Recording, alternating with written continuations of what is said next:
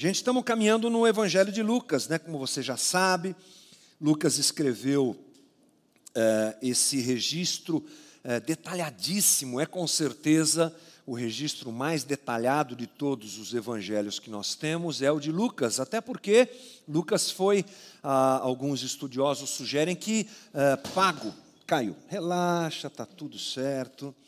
Obrigado, Evi, obrigado, relaxa não machucou ninguém, está tudo perfeito. E eu vou desligar esse ar porque a garganta não está lá das melhores, então a gente segue aqui. É, Lucas recebeu subsídios de Teófilo para fazer a pesquisa toda e assim elaborar o texto que nós temos hoje, que é o Evangelho de Lucas e o livro de Atos. Então, Lucas caprichou. Fora isso, ele era médico, tinha um conhecimento bom do grego e fez uma pesquisa muito boa. Então, esse é o registro que a gente tem aqui.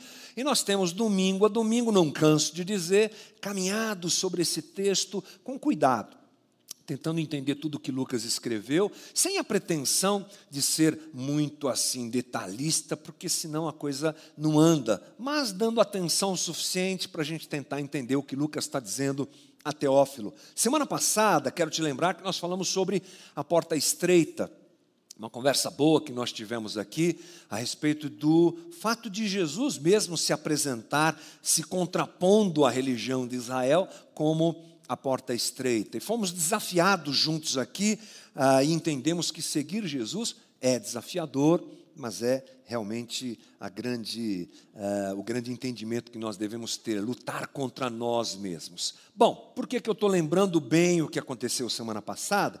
Porque agora nós estamos em Lucas capítulo 13, versículo 31, e o texto ele começa já dizendo assim, na mesma, naquela mesma hora. Então é importante a gente saber o que a gente leu semana passada, porque esses acontecimentos aqui são, com, é, são juntos, acontecem juntos, concomitantes aquilo que a gente leu semana passada. Vamos lá, gente. Lucas 13, 31 diz assim: Naquela mesma hora, alguns fariseus vieram para dizer a Jesus: Vá embora daqui, porque Herodes quer matá-lo. Ele, porém, lhes respondeu: Vão e digam a essa raposa que hoje e amanhã expulso demônios e curo doentes. No terceiro dia terminarei. Porém, preciso caminhar hoje, amanhã e depois, porque não se espera que um profeta morra fora de Jerusalém. Vamos nos lembrar um pouquinho antes o que é está acontecendo aqui. Jesus vem do norte de Israel, na parte da Galiléia, está descendo para Jerusalém, onde, onde ele viverá a sua paixão. Aliás, semana que vem é Páscoa, né? A gente vai falar sobre isso, com certeza. Então, Jesus está em, em, se encaminhando para a Páscoa, para a sua morte, melhor dizendo. Nesse momento, ele está num lugar chamado Pérea o sul de Pérea, uma região que é dominada por Herodes Antipas. Guarda essas informações que elas vão montar, vão fazer parte desse quebra-cabeça que a gente está montando hoje aqui, juntos para entender o que está acontecendo. Foi nessa região, por exemplo, que eh, João Batista foi morto, na casa de Herodes, ali em Macaia, Macaira. Mas Jesus andando por ali, falando com os seus discípulos, essa coisa toda está acontecendo, e de repente chega um grupo de fariseus, a gente não tem muitas informações aqui quantos eram, mas eles chegam todos solícitos, é o que dá a entender no texto, para avisar para Jesus: ó, oh, fique esperto, porque Herodes quer te matar. É, numa primeira leitura, desapercebida, assim, descuidada, a gente até ganha uma simpatia com esses fariseus. Nossa, que galera boazinha, que galera preocupada com Jesus, mas não é bem assim que a gente deve ler esse texto. Há muitos interesses aqui acontecendo. Jesus, ele incomoda muito, gente. Jesus incomoda demais a estrutura política e a estrutura religiosa de Israel. Ele surge do nada ganha adeptos, e o seu discurso é o que a gente chama de um discurso de um contraventor. Ele não é muito bem visto por todas aquelas forças que dominam aquela região, tanto política quanto religiosamente. Então, tudo o que acontece, a gente tem que colocar esse óculos para ler. Para a gente entender melhor, vamos nos lembrar quem são os fariseus. A gente está sempre falando aqui dos fariseus. Aliás, às vezes, quando você não quer agradar muito o irmão, você chama ele de fariseu, né? Então vamos lembrar o que, que é um fariseu. Bom, eu vou recorrer aqui algumas informações extra-bíblia. É importante, a gente tem acesso a informações de um homem chamado Flávio Joséfo. Flávio Joséfo era um cidadão romano, historiador. E é bem legal você conhecer os registros de Flávio Joséfo, porque eles complementam a história bíblica com um viés fora da história bíblica. Né? É alguém que registrou as coisas lá em, lá em Israel, na época de Jesus, de uma maneira interessante. Então ele diz, é, só para constar, ele viveu entre 37 e 100 depois de Cristo. Bom, o, o, tal do Flávio Joséfo, ele apresenta aos fariseus como uma das três principais seitas do judaísmo.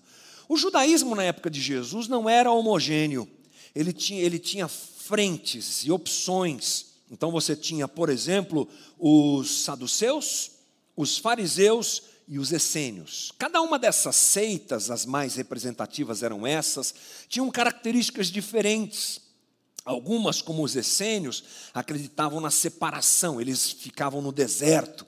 Os fariseus eram conhecidos pela busca da perfeição no cumprimento da lei. Mas isso é importante só para a gente entender que era uma coxa de retalhos. O judaísmo naquela época era meio bagunçado e os fariseus estavam nesse, estavam nesse bololô, fazendo a sua parte, tentando cumprir a lei da forma mais rígida possível. Eles sempre tiveram, eles quem os fariseus, sempre tiveram um link com o poder. Nesse momento histórico, eles estavam meio enfraquecidos. Mas essa coisa de religião e política a gente conhece bem, a gente sabe como é que funciona. Eles, por exemplo, chegaram ao poder na época de João Ircário, entre 135 e 100 antes de Cristo. Foi quando os fariseus entraram dentro dessa história, desse regime político e ganharam muita influência lá dentro. Eles não estavam muito bem na época de Herodes, como eu já disse, mas ainda tinham uma certa influência. E é, Joséfo registra que existiam cerca de 6 mil fariseus nessa época. Então é assim que a gente enxerga esse grupo. Os fariseus, guardadores da lei, tinham uma certa influência política não tão grande, mas estavam lá trabalhando pelo poder e tentando é, ocupar esse espaço, e eles representam justamente essa religião que flerta com a política, que flerta com o poder. Muito bem, a outra informação que a gente tem no texto de Lucas é que Herodes quer matar Jesus. Quem é esse rapaz, esse cara chamado Herodes? Olha, esse Herodes aí é o Herodes tetrarca. Mas para a gente entender quem é o Herodes tetrarca, a gente precisa se lembrar que Herodes não é o nome dele, Herodes é o nome da família. Às vezes você está lendo ali os evangelhos e aparece Herodes, às vezes é o Herodes pai, ou às vezes é o Herodes filho, é meio complexo isso daí, porque esse era o título que a família usava. Para falar do Herodes filho, vou lembrar para você quem é o Herodes pai. Ele é chamado de Herodes o Grande. Ele conquista muito espaço dentro do Império Romano por sua crueldade. O cara não era gente muito boa. Tipo assim, ele mandou matar a mulher e os filhos, só para você saber quem era o rapaz, né? Não era um cara muito bondoso, não. E ele foi tão violento com os judeus que mesmo reconstruindo o templo, ele não ganhou a simpatia dos judeus. O cara era muito complicado. João Batista e Jesus, eles nascem nos últimos anos do reinado de Herodes, o papai, de Herodes o Grande só para a gente entender. Quando ele morre, os seus quatro filhos ganham uma distribuição de, é, de espaços geográfica. Tá? E esse aqui que nós vamos falar sobre ele, que é o Antipas, é esse daí que quer matar Jesus, ele é chamado de tetrarca, porque ele ganhou a quarta parte dessa distribuição. Depois da morte do seu pai, ele foi nomeado pelos romanos tetrarca e recebeu a Galileia e a Pérea como domínio. Né? Roma trabalhava assim, dividindo as, os territórios, colocando reis e governantes e mandando em tudo. Era assim que eles trabalhavam. Esse cara também não é dos melhores. Ele foi o, o cara que mandou decapitar João Batista. Lembra desse episódio, né? João Batista denuncia que ele estava ficando com a cunhada, casou com a cunhada, isso era uma coisa muito complicada. João Batista começa a fazer denúncias a respeito disso, enfraquecer politicamente. E Herodias, que era essa mulher, odiava João Batista enfim, ele não tem muito o que fazer, pressionado por toda essa situação. Herodes, o tetrarca, foi aquele que mandou matar João Batista. Era um cara meio lascivo, um cara cruel, um cara complicado. Ponto. Então nós temos agora religião e política diante de nós. E eles estão trabalhando juntos com o propósito de fazerem Jesus se calar porque Jesus é uma ameaça para toda essa estrutura. Então, fariseus e Herodes se juntam para pressionar Jesus. Na verdade, ah, os estudiosos não sabem muito bem como é que a coisa aconteceu.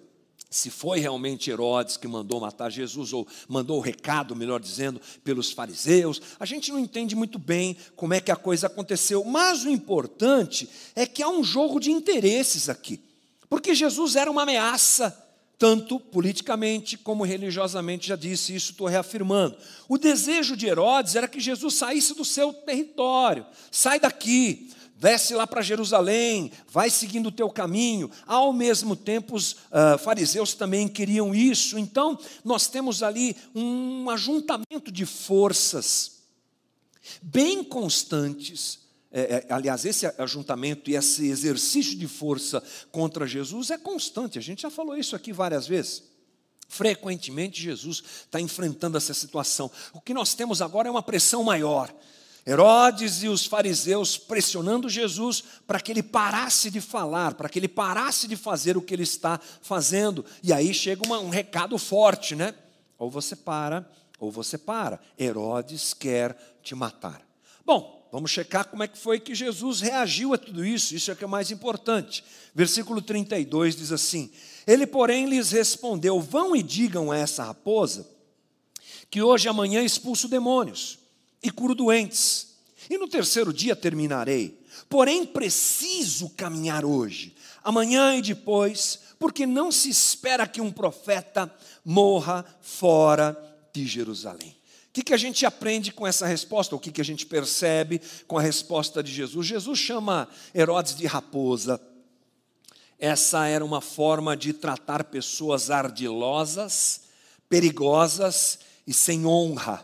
Sabe? Aquele tipo de colocação que você faz ah, é uma raposa. Então você já sabe o que é que Jesus está se referindo, ao que, que ele está se referindo com relação à própria pessoa de Herodes, que se encaixa muito bem com o que a gente acabou de ouvir aqui sobre a sua personalidade cruel e sem honra nenhuma. Então Jesus já manda o recado: eu sei quem você é. Eu sei com quem eu estou lidando. Eu sei por que, que você está me pressionando. E você quer saber de uma coisa? Quem define meu caminho não é você, é o Pai. Eu tenho uma missão.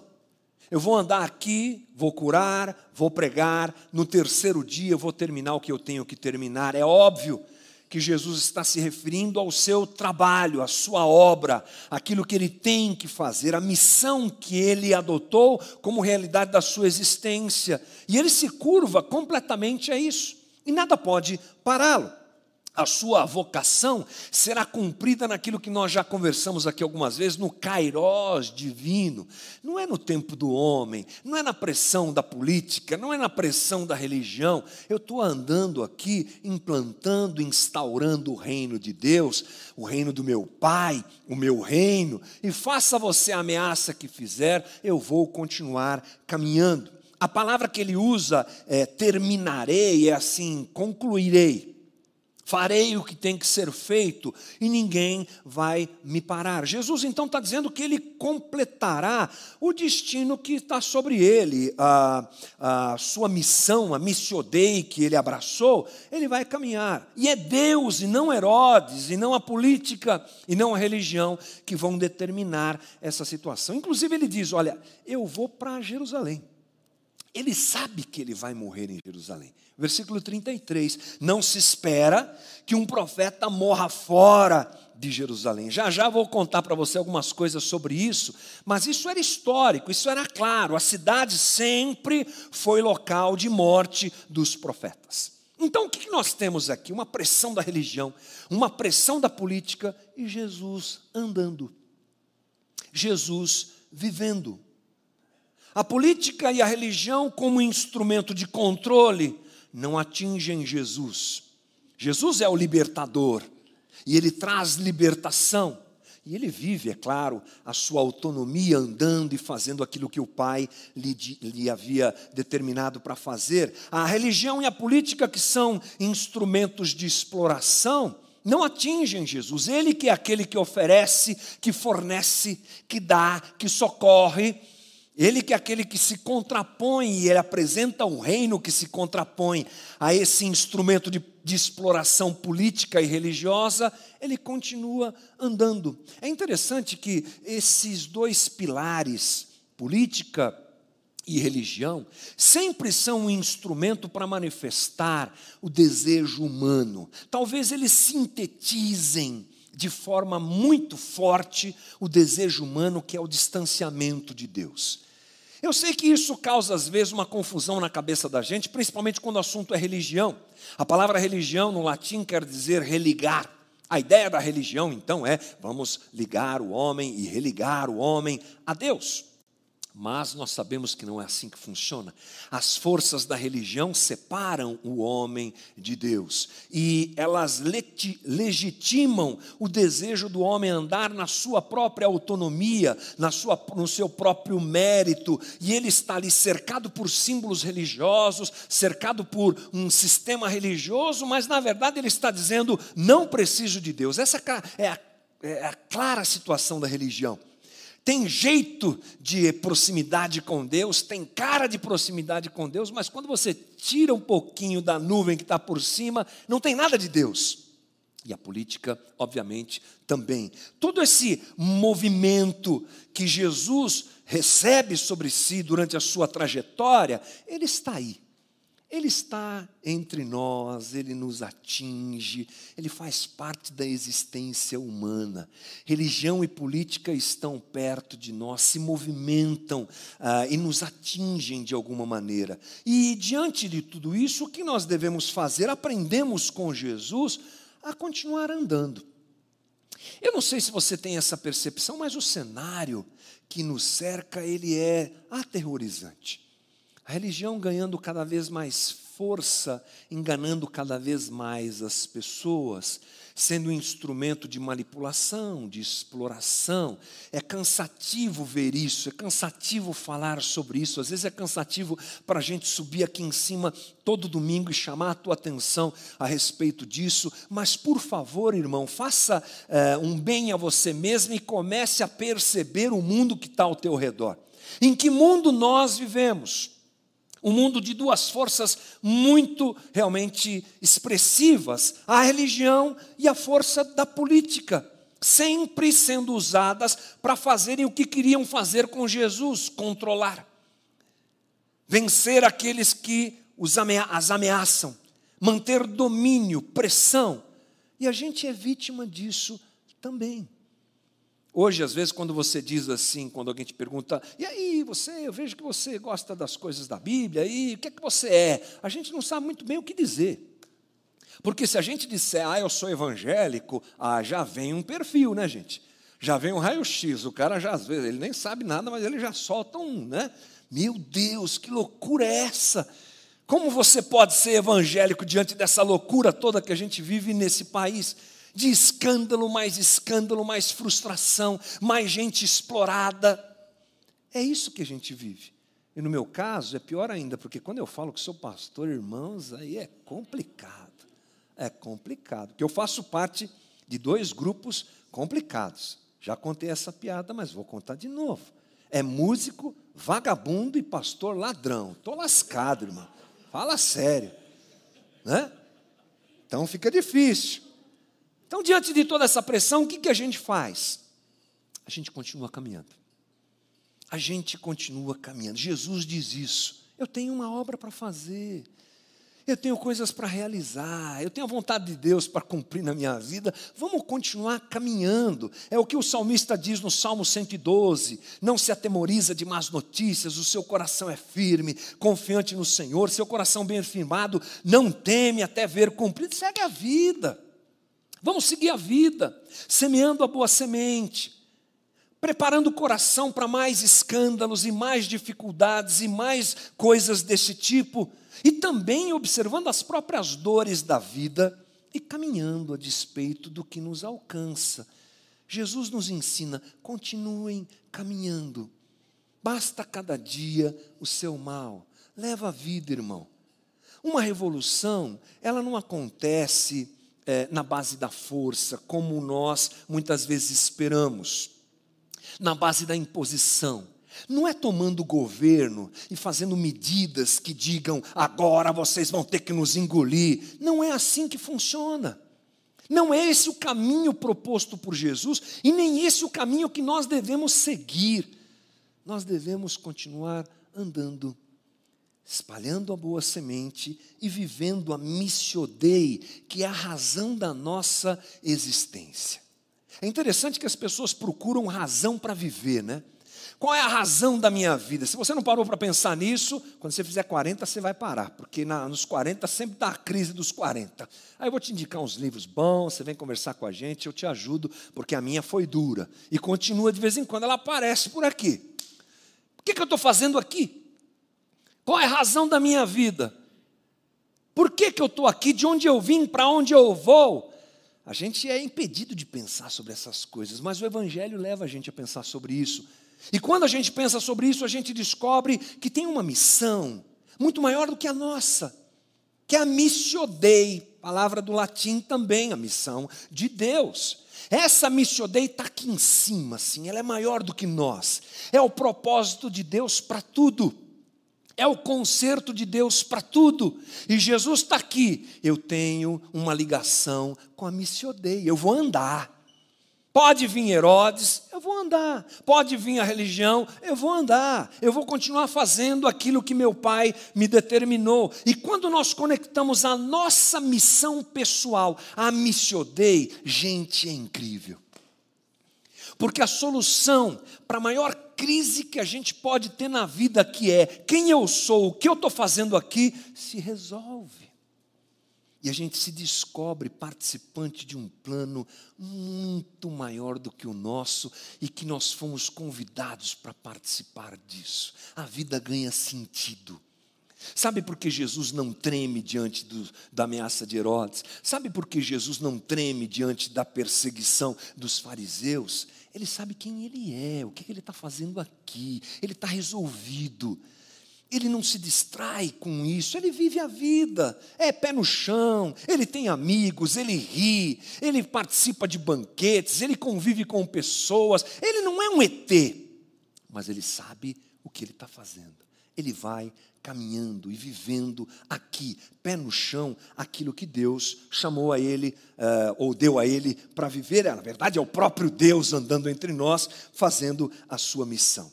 Muito bom, a gente então aprende um pouco sobre isso, mas aí Lucas registra uma coisa bem interessante, porque parece que Jesus muda a chave.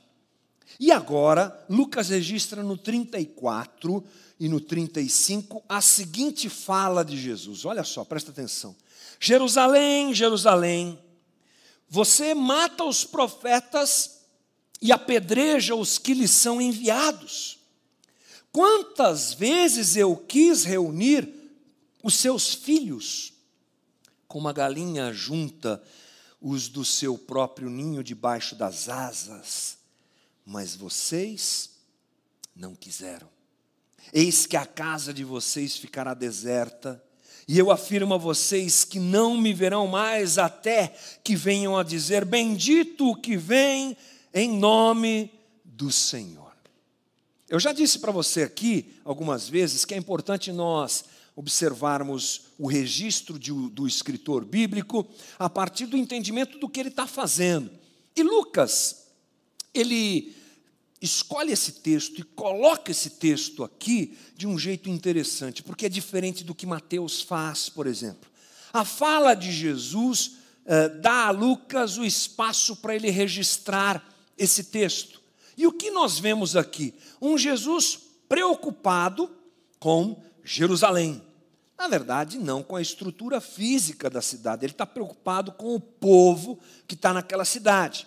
E ele diz aqui uma verdade que nós vamos perceber já já, que aquela é uma cidade que matou profetas. É, tem uma culpa sobre Jerusalém, sobre Israel. Uma culpa por terem matado aqueles que foram enviados por Deus para falar sobre o Messias, sobre as boas novas, para atrair o povo ao arrependimento. Esse pessoal morreu. E quem matou? Os judeus. Aonde? Lá em Jerusalém. Tem culpa de sangue sobre aquele pessoal. Olha só, por exemplo, Zacarias foi apedrejado, apedrejado no pátio do templo, gente. Você imagina que violência é essa? Isso está lá em 2 Crônicas. Lucas fala sobre isso, nós já lemos esse texto aqui. Jeremias sofreu coisas terríveis em Jerusalém. Um profeta de nome Urias foi executado à espada lá. Ou seja, eles não quiseram ser recebedores da boa nova de Deus do chamado ao arrependimento e não quiseram andar com Deus. Essa é a fala de Jesus, é por isso que ele está dizendo tudo isso aqui. Mas mesmo assim, Jesus apresenta a fala da seguinte maneira: Quantas vezes eu quis reunir os seus filhos, como a galinha junta a, os do seu próprio ninho debaixo das suas asas. A tentativa de Deus sempre aconteceu. Deus sempre se mostrou voluntariamente misericordioso para com Israel, mas Israel não quer. Olha a atitude de Israel, rejeitando Jesus. Olha a atitude da religião de Israel, fariseus se juntando com a política para dar cabo a mais um profeta que aparece ali. Jesus enxerga, eles enxergam Jesus assim, como um profeta que está anunciando as boas novas. Cegos que estavam nem perceberam que era o próprio Filho de Deus que está lá. Por quê? porque não quiseram. O Filho de Deus muitas vezes quis reunir esse povo debaixo das suas asas como uma galinha, mas eles não quiseram, e Jesus cita o Salmo 57. Versículo 1: Tem misericórdia de mim, ó Deus, tem misericórdia, pois em ti a minha alma se refugia, à sombra das suas asas me abrigo, até que passem as calamidades. Gente, eu não sei se você enxerga assim, mas tem uma ternura de Jesus aqui. Jesus olha para Jerusalém e solta essas palavras, porque ele acabou de ser confrontado e ameaçado por quem deveria recebê-lo, quem deveria abraçá-lo quem deveria reconhecer a sua capacidade, a sua uh, condição messiânica, está ameaçando o próprio Filho de Deus, como fizeram com outros e outros profetas. Diante disso, a palavra de Jesus é de um coração quebrantado. Meu Deus, de novo. Vocês já mataram esse, já mataram aquele, já violentaram outro, já espancaram outro, todos que vieram antes de mim foram tratados por vocês assim, e vocês vão fazer isso de novo, porque Jesus sabe que eles farão assim de novo. Mas na palavra de Jesus tem uma misericórdia muito forte, tem uma ternura muito forte, porque Jesus é o Deus da misericórdia. Aqueles que o rejeitam, sim, aqueles que o rejeitam. Aqueles que o recebem, sim, aqueles que o recebem. A tônica de Deus é o amor. Nós já conversamos algumas vezes aqui que o texto bíblico só fala que Deus é alguma coisa duas vezes. João diz que Deus é espírito e João diz que Deus é amor. Essência do nosso Deus é amor. E agora nós vemos Cristo, Deus encarnado, sendo ameaçado por aqueles que deveriam recebê-lo e reagindo assim: puxa, Jerusalém, de novo vocês vão me rejeitar, porque essa cidade, essa população, essa liderança, esse povo que matou os profetas, tem diante de si a chance do arrependimento, mas eles não querem. E Jesus avisa: olha, a casa de vocês vai ficar deserta esse, essa fala, os estudiosos dizem que é justamente essa rejeição de Israel para com Deus que resulta num desligamento, numa desconexão. E a, nós já percebemos que é isso que está acontecendo, Jesus já sabe que é isso que está acontecendo. Deus já não habita mais ali, Deus já não está mais presente nessa religião que mata profetas. Mas Jesus está lá, apresentando misericórdia e dizendo: vocês precisam se arrepender. Vamos nos lembrar que esse chamado ao arrependimento, à mudança, é a tônica da história da relação de Israel com Deus, da própria relação do homem com Deus. Essa tônica de misericórdia e cuidado está presente na maneira como Deus se relaciona com o homem. Deus convida o homem a uma relação. Nós é que temos a mania de achar que religião tem a ver com imposição que religião tem a ver com moralidade. E a gente já ouviu muitas vezes as pessoas dizendo assim: ah, você não vai fazer tal coisa. Não, eu não posso porque a minha religião não permite. Essa é a tônica que a gente abraçou. Mas isso está errado, gente. Não é essa a ideia. A ideia é relação, anda comigo, viva comigo. Esse é o convite de Jesus, esse é o convite de Deus. Vamos nos lembrar que tudo começa assim. Vamos lá no Gênesis, rapidamente. Gênesis 2,16. E o Senhor Deus ordenou ao homem: de toda árvore do jardim você pode comer livremente, mas da árvore do conhecimento do bem e do mal você não deve comer, porque no dia em que dela comer, você certamente morrerá. Ah, tá vendo? Esse Deus é o Deus do não pode. Não, é o Deus do pode. É o Deus do pode, come tudo aí, irmão. Tem jambo, tem manga, tem banana da terra, tem jabuticaba aqui no Éden. Já pensou, gente? A jabuticaba do Éden devia ser assim imensa, né? A coisa maravilhosa. Come tudo, mas ó, você me ama, porque a relação de Deus com o homem é assim. Você me ama, você entendeu que a gente tem uma relação bacana aqui de amor? Então, essa daqui você não toca. Tá bom? Mas a escolha é sua. Até isso é amoroso da parte de Deus, que não cria robozinhos. Ah, os calvinistas vão me crucificar depois, mas deixa para lá, deixa para lá. Não coloca uma chavezinha, não coloca uma pilhazinha e diz, faça assim, faça assado, você tem que me obedecer. Não, é relação. Mas o homem, incrível, ele rompe isso. Mas Deus é persistente no seu amor. Isso é incrível, né, gente?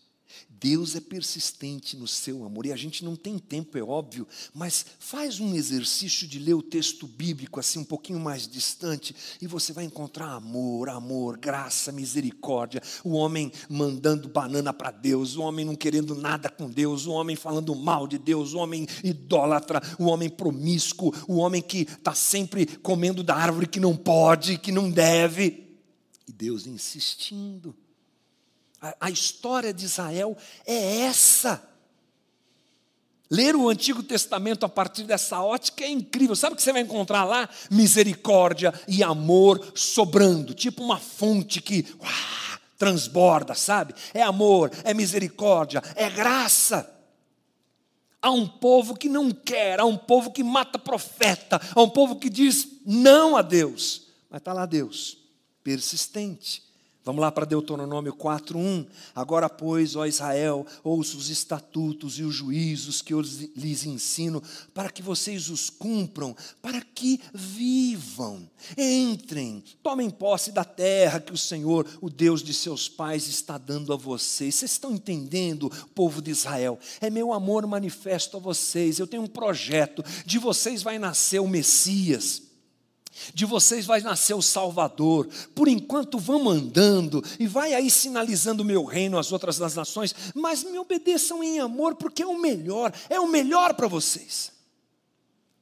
As palavras de Jesus, elas, elas são cheias desse sentimento misericordioso, de alguém que olha e fala assim: por que, que vocês escolheram o caminho errado?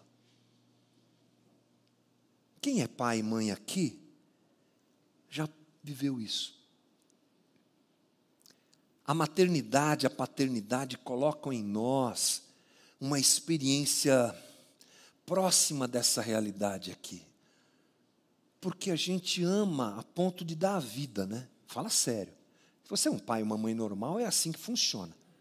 Né? Tem uns que não, ok, faz parte desse mundo caído. Mas você vê aquela criaturazinha que você pega na, nos braços e você cuida, e vai crescendo, e você vai ensinando. Falta o quê? O que é que falta? Minha sogra tem a frase: mãe não morre engasgada. Não é verdade? Está faltando o quê para ele? Tira do meu e toma. Não tem como. A gente dá, a gente entrega, a gente ama. Chega um momento que eles começam a decidir a sua vida. E eles vão ficando maduros e vão ganhando a sua liberdade como deve ser, porque não vão ficar debaixo da saia do, da mamãe e do papai o resto da vida. E aí a gente entra nesse momento em que às vezes as escolhas que eles fazem, você sabe que vai dar errado. E você chora. E você fala: "Não, vai por aí, não tá bom, esse caminho não é bom". Mas eles querem é o tipo de visão que se aproxima, eu acho, dessa história. De um Jesus que está diante de uma estrutura política e religiosa de exploração, de um povo que abraçou isso como realidade e está dizendo: vocês não estão entendendo que não é melhor, o melhor é caminhar com Deus.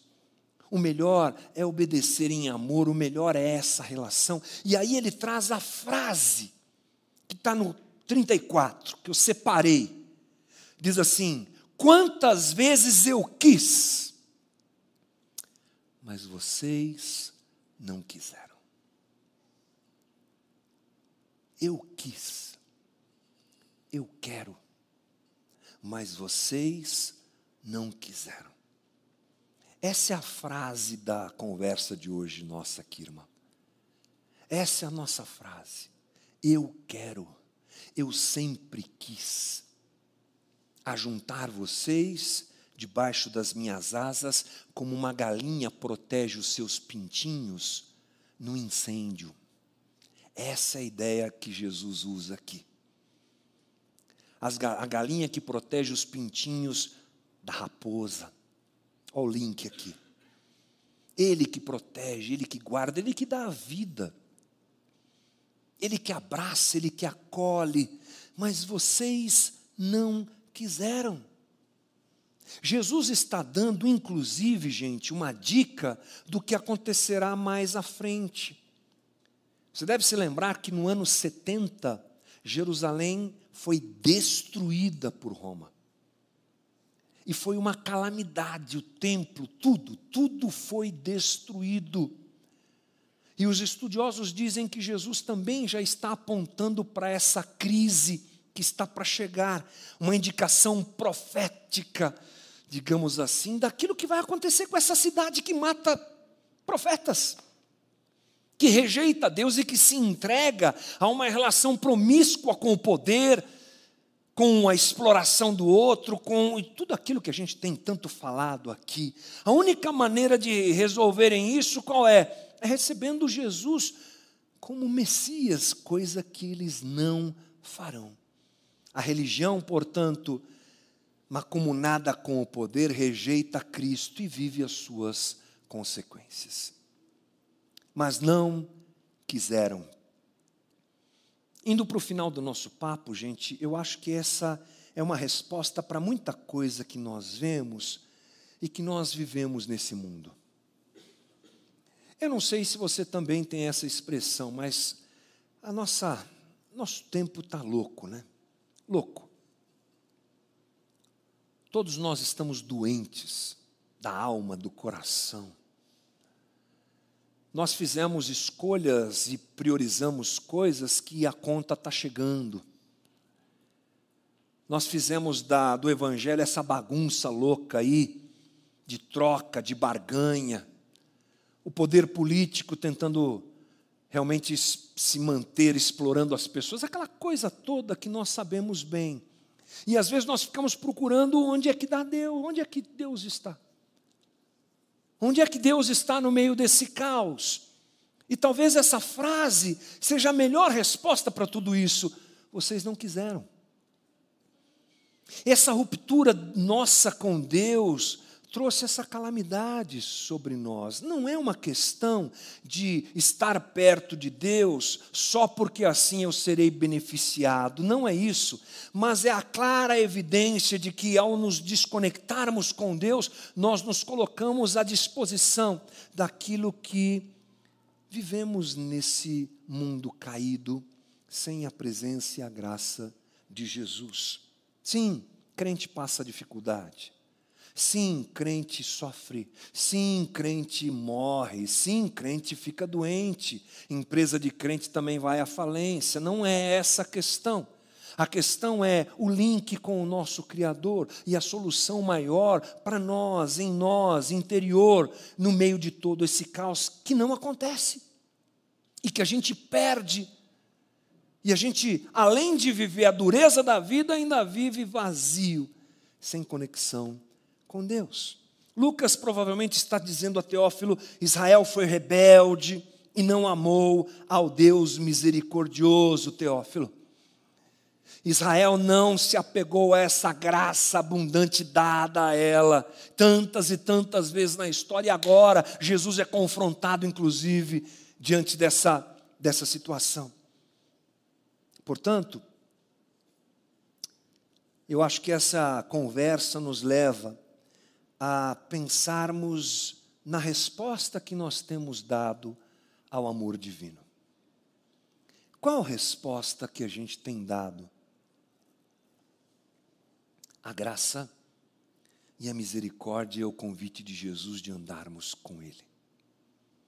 Até quando nós vamos nos dividir até quando o nosso coração não estará colocado diante de Deus e da sua graça e do seu cuidado? Porque Ele sempre quis.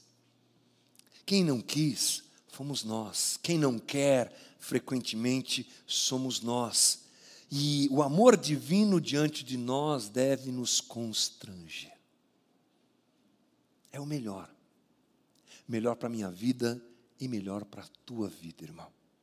Portanto, eu acho que a gente aprende aqui a continuar caminhando diante dessa pressão religiosa e política que Jesus sofreu e que eventualmente nos atinge, com o coração arrependido entregue a essa graça salvadora de Jesus, vivendo comunitariamente arrependidos e transformados por Jesus, para não sermos aqueles que o rejeitam.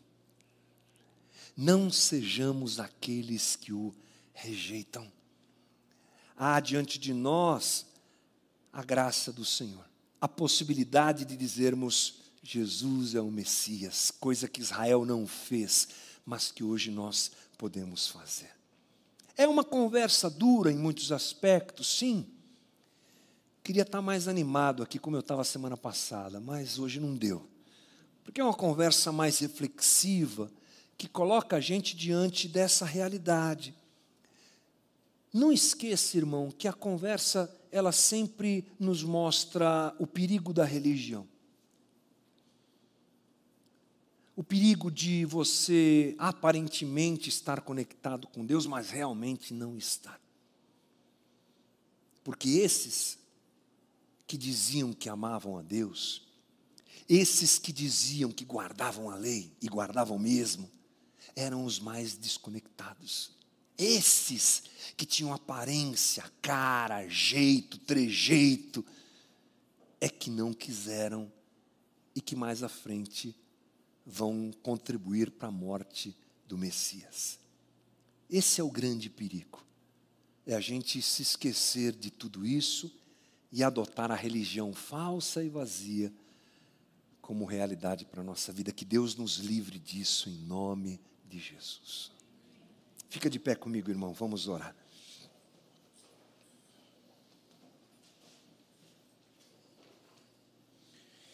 Senhor Jesus, nós estamos aqui constrangidos nessa manhã pela tua palavra que encontra lugar no nosso coração. Constrangidos não por qualquer ameaça ou por qualquer situação do tipo, mas constrangidos pela tua graça e amor constrangidos porque o Senhor é aquele que disse aqui: Eu quis e eu quero te receber. Como uma galinha acolhe os seus pintinhos, eu quero fazer a mesma coisa com vocês. E a gente se vê diante de um amor que é surreal, Senhor, que é inimaginável, que nós muitas vezes não sabemos dimensionar, e que bom. Amor além do que nós merecemos, amor além do que nós podemos perceber e entender, esse é o teu amor. Ajuda-nos, Jesus, socorre-nos. Para que a gente não rejeite esse amor, para que a gente não viva uma religião fake, vazia, mentirosa, para que a gente não viva a mentira da religião que na verdade te quer longe, te quer distante. Que como aquele dia te ameaçou, te mandou embora. Não, não, não. Que não seja assim o nosso coração. Que seja o coração de discípulos que te amam que se curvam diante do Senhor. Que sejamos não aqueles que te rejeitam e te mandam embora, Jesus, mas os que te recebem, os que te recebem em alegria, os que se convertem dia a dia para se parecerem mais contigo, Jesus. Que sejamos os de coração lapidado à tua direção e à tua vontade, que sejamos gente transformada, em processo constante e contínuo de transformação. Quebranta-nos, Jesus. A gente quer ser acolhido debaixo das tuas asas, sim. A gente quer ser acolhido como o salmista falou. E a gente quer caminhar debaixo dessa graça misericordiosa. Trata o nosso coração duro, Jesus tira da frente da gente a religião, nos dá graça para andarmos o Evangelho dia a dia e nos ajuda na comunidade, nos ajuda na nossa vida pessoal, nos dá graça, Jesus. Obrigado por esse momento dessa manhã, que esse constrangimento todo se perpetue na semana. Que esse constrangimento gostoso de quem está diante de um amor genuíno e perfeito alcance a gente agora, nesse resto de domingo e durante a semana toda, fazendo a gente pensar se a gente não tem dito que não te quer, fazendo a gente jogar fora toda rejeição à tua vontade, o teu desejo e a uma caminhada saudável contigo. Nos ajuda para não sermos aqueles que não querem, nós queremos, Jesus. Nós queremos diferente da religião morta e fake, nos ajuda para querermos. E esse é o nosso coração, nós queremos. Obrigado por essa manhã, obrigado por mais uma conversa, obrigado por mais uma reunião, obrigado por mais um encontro, obrigado por, por cada voluntário, obrigado por cada um que está aqui. Dá-nos um tempo gostoso nesse domingo e uma ótima, ótima semana. É a minha oração junto com os meus irmãos, nessa boa manhã que o Senhor nos dá, em nome de Jesus. Amém. Amém. Deus te abençoe, meu irmão. Deus te abençoe. Bom domingo.